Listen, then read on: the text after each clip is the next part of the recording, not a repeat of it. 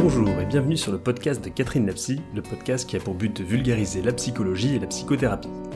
Je suis Fabien, un passionné de psychologie, et je vais interviewer Catherine, qui elle est psychologue, sur divers thèmes en lien avec la psychologie. Une étude a montré que nous passons un quart de notre vie éveillés dans des dialogues intérieurs. C'est utile pour réfléchir, mais il y a aussi des voix pas très agréables qui nous jugent.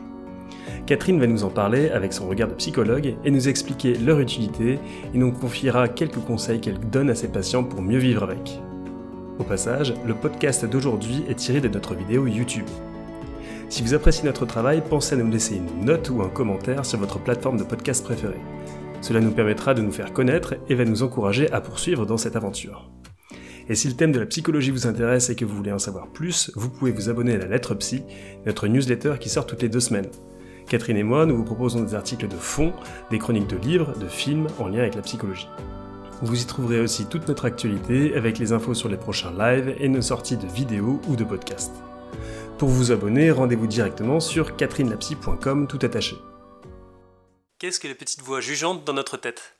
Ça arrive fréquemment, peut-être ça vous est déjà arrivé à vous aussi, que on puisse entendre ou sentir des petites choses soit dévalorisantes sur nous-mêmes, qui nous diraient par exemple je suis nul, je sers à rien, je mérite rien, je suis incapable de ceci ou de cela, ou c'est de ma faute, des, voix qui nous, des espèces de, choses qui nous persécutent, ou bien qui jugent les autres en se disant qu'ils sont nuls ou, ou qu'ils sont pas capables eux non plus.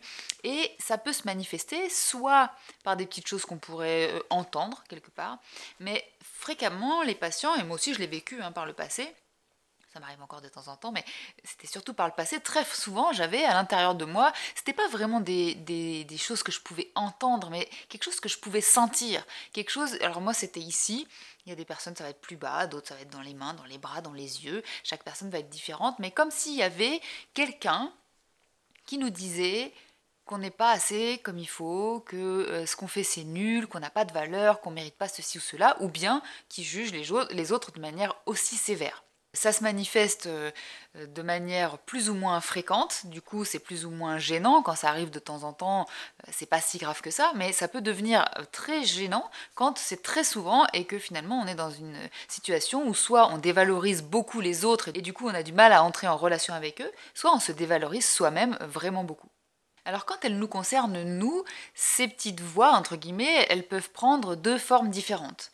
Soit elles peuvent se formuler comme je, c'est-à-dire elles vont dire je suis nul, je suis pas à la hauteur, je suis pas capable de ceci ou cela. Soit elles vont dire tu es nul, tu n'es pas capable de ceci ou de cela, euh, tu n'es pas euh, à la hauteur. Et pour moi, ça va signifier qu'on n'est pas tout à fait euh, dans la même chose. en termes d'analyse transactionnelle, par exemple, pour moi, c'est plutôt des indices, des faisceaux d'indices, puisque les choses ne sont pas figées non plus, hein, mais qu'on va être plutôt dans une partie enfant, quand on est en jeu, c'est-à-dire que ça viendrait de ce qu'on appelle une décision de scénario, pour les personnes qui connaissent l'analyse transactionnelle ou qui ont participé à l'atelier réécrire son scénario, vous voyez euh, ce que je veux dire par là. Ou bien, si on est en tu, on serait plutôt dans quelque chose qui vient de l'état du moi parent, c'est-à-dire qui nous dit ce qu'il faut faire. C'est les parties, vous savez, qui disent il faut, euh, on doit, etc., qui nous donnent les normes. Alors ces normes, elles, parfois, elles sont très euh, utiles pour nous. Hein. Il ne faut pas traverser en dehors des passages cloutés, c'est quand même très sécurisant. Mais parfois, c'est pour dire, voilà, tu es nul, tu fais pas ce qu'il faut, ça va pas ce que tu es, euh, tu ne mérites pas euh, ceci ou cela. Donc en fonction de comment ça se formule, on va faire des hypothèses différentes en psychothérapie, notamment en analyse transactionnelle. Donc ça peut être intéressant d'essayer de mettre des mots, surtout quand il s'agit de sensations, hein, ce qui était mon cas comme je viens de le dire, euh, d'essayer de mettre des mots sur ces sensations pour voir si ça va plutôt d'un côté ou de l'autre. Et alors quand il s'agit de plutôt de choses qu'on entend, euh, peut-être ça vous est déjà arrivé aussi, euh, on peut entendre une voix qui ressemble à la nôtre, en tout cas celle qu'on entend nous de notre voix, parce que souvent on n'entend pas nous le même son de notre voix que les autres entendent de notre voix, mais parfois peut-être vous pouvez reconnaître euh, le son de la voix de quelqu'un d'autre, quelqu'un avec qui vous avez grandi par exemple. C'est des choses que globalement on a tous plus ou moins. Ce qui va différer et faire que ça va être ou pas un symptôme qui nécessite peut-être un accompagnement euh, psychothérapeutique, c'est le fait que ce soit euh, handicapant, gênant pour vous et surtout souffrant. Si vous entendez quelque chose de temps en temps ou vous ressentez quelque chose de temps en temps, je pense que c'est pas forcément très gênant dans votre vie. Là où ça va devenir gênant, c'est quand c'est quelque chose qui peut éventuellement tourner en boucle, qui vient euh, tous les jours de manière extrêmement intense. Et là, du coup, tout seul ou toute seule, ça va être difficile de s'en sortir. Et c'est pourquoi je vous invite du coup à vous faire accompagner quand c'est le cas. Pourquoi avons-nous cette voix jugeante Que ce soit en analyse transactionnelle ou en psychotraumatologie, qui sont les approches avec lesquelles je travaille à mon cabinet, L'hypothèse qu'on va faire, c'est que ce sont des parties de nous qui se sont développées quand on était euh, plus jeune. Euh, pourquoi? Parce que finalement, les choses qui sont à l'intérieur de nous, notre fonctionnement, et notre fonctionnement aussi relationnel, mais aussi notre fonctionnement avec nous-mêmes, le regard qu'on porte sur nous-mêmes, ça se construit comme un apprentissage. Hein. Ce sont des neurones qui vont se connecter, comme j'ai déjà pu le dire à plusieurs reprises dans les contenus que je vous diffuse sur YouTube, euh, sur le podcast ou bien sur Instagram. C'est des connexions de neurones qui, si elles sont répétées, vont être comme un apprentissage. Ce serait comme peut-être euh, quand vous apprenez une langue étrangère, bah, quand vous apprenez le vocabulaire au début, si vous ne le répétez pas et ne l'utilisez pas, bah, finalement vous n'allez pas le retenir. Voilà, c'est la même chose. Quelque chose qui va arriver une fois, ça va pas suffire pour le retenir. Mais si, par exemple, vous avez entendu toute votre enfance que vous étiez nul, pas à la hauteur, euh, que ce que vous faisiez ça n'allait pas, que vous n'étiez pas capable de ceci ou cela, ça va devenir un apprentissage et c'est quelque chose qui va faire partie de vous. De la même manière, si vous avez entendu euh, toute votre enfance euh, les gens de votre entourage dire que les autres sont bêtes, les autres sont cons, les autres sont ingrats, les autres sont ceci ou les autres sont cela, bah, ça va être un apprentissage pour vous. Et peut-être que quand on grandit, qu'on devient adulte, il y a des choses sur lesquelles on va pouvoir prendre du recul, mais sur d'autres, comme je le dis souvent, ça va se développer comme des vérités. Déjà, mettre le terme de croyance quand on fait de la psychothérapie, c'est déjà prendre du recul sur quelque chose qui, pour notre cerveau, sont des vérités. Alors, ces différentes euh, petites voix, entre guillemets, euh, qui vont se manifester sous forme de je ou sous forme de tu quand elles sont à l'intérieur de nous, elles vont se développer selon une hypothèse euh, qui, en analyse transactionnelle, pourrait être la suivante. Quand ça se formule sous forme de je, ça pourrait être parce que, non pas on nous a dit les choses en question, c'est-à-dire qu'on ne vous a pas forcément répété que vous étiez nul, mais les comportements des personnes autour de vous vous ont fait comprendre que ça ne suffisait pas. Je prends un exemple. Si euh, vous étiez enfant et que vous aviez des bonnes notes à l'école, par exemple disons 15, mais à chaque fois que vous reveniez de l'école, on vous faisait savoir que 15 c'était pas suffisant. Une fois, deux fois, c'est pas très gênant, ce sera pas traumatisant pour vous. Mais si petit à petit, au fil euh, des années, de manière répétée, on vous fait sentir que de toute façon, même si vous ramenez des bonnes notes, c'est jamais suffisant parce que c'est jamais excellent, vous allez comprendre et déduire que finalement, vous n'êtes pas à la hauteur. Et en général, en tout cas c'est l'hypothèse que je vais faire en cabinet, si ça se formule comme ça, c'est ce qu'on appelle donc la décision euh, de scénario, surtout quand c'est fait jeune, c'est-à-dire c'est une déduction que j'ai tirée sur la vie de ce qui s'est passé, mais non pas de ce qu'on m'a dit explicitement. Si c'est en forme de tu, alors dans ce cas, on va faire l'hypothèse que c'est plutôt quelque chose que vous avez entendu à plusieurs reprises, on vous a dit mais ça va pas comme tu fais, mais tu te rends pas compte, oh là là, mais quelles sont les lacunes que tu as, tu te rends pas compte, mais tu travailles pas ou t'es pas assez. Vous voyez, toutes ces choses qu'on nous a dit sur nous, mais avec des mots, alors cette fois, c'est là que peut-être on va entendre parfois une petite voix qui n'a pas la même voix que la nôtre. Et puis, s'il s'agit des autres, bah, ça va être la même chose. C'est-à-dire que soit on a entendu des choses, soit peut-être c'était pas vous à qui on a fait des reproches à l'école, mais c'était, je sais pas votre frère ou votre sœur, et euh, vous avez commencé à comprendre que ben, les autres n'en font jamais assez, euh, et ils sont jamais euh, capables, par exemple, de ceci ou de cela. Et donc ça va être des déductions que vous avez faites sur les situations qui se présentaient ou bien des choses que vous avez entendues. Et donc, que ce soit en analyse transactionnelle ou en psychotraumatologie, on va faire euh, l'hypothèse que ces petites voix ou ces sensations euh, finalement vont venir de notre histoire. Alors aujourd'hui, on ne traite que euh, des celles qui sont jugeantes, soit avec nous-mêmes, soit avec les autres, mais en réalité, on peut en avoir tout un tas d'autres sur tout un tas de sujets et parfois on a aussi des petites voix qui sont rassurantes.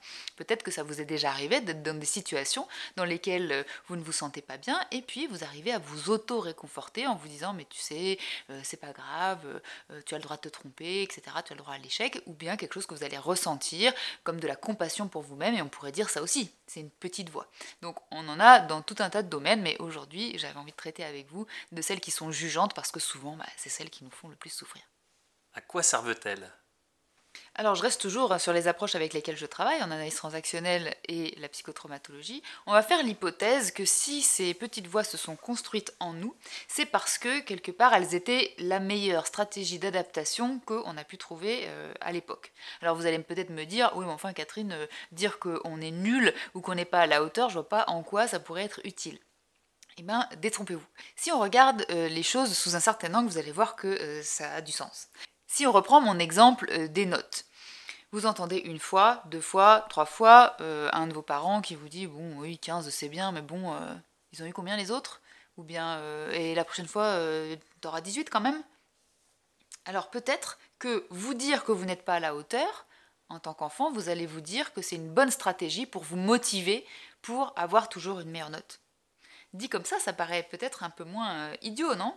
Parce qu'il faut bien avoir à l'esprit que pour l'enfant que vous étiez, euh, ces situations étaient euh, normales. C'est-à-dire qu'il faut un regard d'adulte plus tard, parfois, pour se dire ouais, peut-être c'était un petit peu sévère de me dire ça comme ça, ou c'était pas tellement aidant pour moi de me faire savoir que les autres pouvaient avoir plus, ou qu'il fallait que j'ai plus pour avoir de la valeur. Quand vous étiez enfant, votre cerveau n'était pas suffisamment développé pour prendre du recul là-dessus et vous avez pris ça pour une normalité, pour une vérité. C'est comme ça d'ailleurs qu'on va se retrouver parfois avec des enfants qui ont été maltraités et euh, plus tard en thérapie, ça demande déjà tout un travail pour qu'ils se rendent compte que bah, c'était peut-être pas complètement normal. Bah oui, parce que ça a été leur réalité. Donc pour eux, c'était ça la normalité.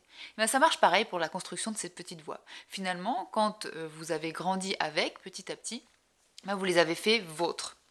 Et une autre hypothèse, voilà, qu'on fait en analyse transactionnelle parfois et en psychotraumatologie, c'est que c'était aussi une stratégie d'adaptation qui a permis de se conformer au milieu dans lequel on a grandi et donc d'être accepté par ce milieu. Si vous m'avez déjà entendu euh, dans les podcasts et les vidéos, j'ai déjà parlé de, euh, de, la question de l'appartenance et du fait qu'on a besoin d'appartenir à des groupes. Et bien donc euh, se conformer à ce qu'on nous dit de nous, ça peut aussi, c'est une hypothèse, nous permettre d'être acceptés. Donc ces petites voix, elles peuvent aussi se construire parce qu'elles avaient du sens euh, pour nous adapter et être appréciées et acceptées par l'environnement dans lequel on se trouvait. Quand j'entends plusieurs voix jugeantes, est-ce que ça veut dire que j'ai plusieurs personnalités?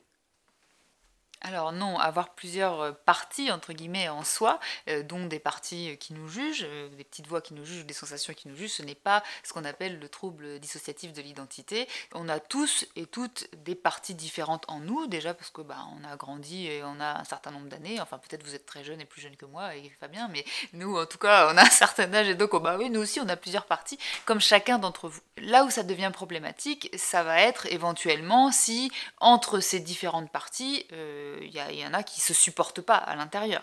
Mais euh, ça, effectivement, ça peut devenir pathologique, euh, ça peut être le symptôme de troubles dissociatifs, mais dans la plupart des cas, euh, c'est pas du tout un trouble, c'est simplement la manifestation d'apprentissage et de stratégies d'adaptation qu'on a pu trouver dans notre histoire. Et puis, ces parties ne se manifestent pas tout le temps, et c'est ça qui va déterminer si c'est important d'être aidé ou pas avec ces différentes voix jugeantes, parties jugeantes, pour le terme qui, qui vous parle le plus, mais c'est le fait qu'elles soient là fréquemment et de manière très intense et qu'elles nous font ou pas souffrir. Mais euh, on a tous et toutes des petites choses de temps en temps qui nous viennent en tête, euh, qui sont pas toujours très agréables, puis elles passent et puis c'est terminé. Donc non, ça ne veut pas du tout dire que vous avez un trouble de l'identité, ça veut dire que vous êtes juste un être humain. Parfois j'ai des voix qui sont cruelles et agressives envers les autres. Suis-je une mauvaise personne? Mauvaise personne, ça veut dire que probablement, vous avez soit entendu ces choses-là, soit vous les avez déduites d'un certain nombre de choses que vous avez vécues. De toute façon, euh, ayez bien en tête qu'il euh, y a des tas de pensées qui nous traversent l'esprit euh, tous les jours et que parfois, il y en a qui sont plus ou moins socialement correctes. et tout ce qui nous traverse l'esprit n'est pas anormal, je le dirais même autrement, tout ce qui nous traverse l'esprit est normal, sinon ce serait pas là. Donc le jugement qu'on porte sur nos propres pensées, ça, après, c'est une construction euh, sociale. Mais euh, on peut imaginer que, je sais pas, euh, euh, notre chat ou notre enfant, euh, on n'en peut plus, on a envie de le jeter par la fenêtre, euh, le problème ne va surgir que si on passe à l'acte. Mais ça peut nous arriver d'avoir des pensées agressives envers des personnes sans que ce soit nécessairement grave. Alors ça peut soit être, comme je le disais, la manifestation de choses qu'on aurait apprises ou qu'on aurait comprises, conclues sur la vie, et ça ce serait plutôt comme un apprentissage, mais dans ce cas-là ça va se manifester très régulièrement dans des situations assez similaires peut-être, enfin en tout cas ça va être quelque chose qui partie de nous. Mais il y a aussi, même si on ne les a pas apprises, parfois on peut être tellement en colère qu'on va se retrouver dans des situations où on a des pensées euh, qui sont parfois des images, moi ça m'est déjà arrivé, euh, d'avoir des images euh, agressives envers voilà, mon animal de compagnie qui m'énervait ou voilà, la famille autour de moi. Donc ne vous dites pas que ça veut dire que vous êtes une mauvaise personne. La problématique va se poser si vous passez à l'acte. Mais dans la majorité des cas, évidemment, on ne passe pas à l'acte. Il y a certaines voix que j'aimerais ne plus entendre. Peut-on s'en débarrasser? Alors oui, et heureusement. Euh, alors, il y a différentes manières de travailler à ce sujet euh, selon les différentes approches de psychothérapie. À nouveau, je vais vous parler des approches avec lesquelles je travaille, mais je sais que notamment, il me semble, en TCC, en thérapie cognitive ou comportementale, ils travaillent les choses d'une manière différente et en psychanalyse aussi.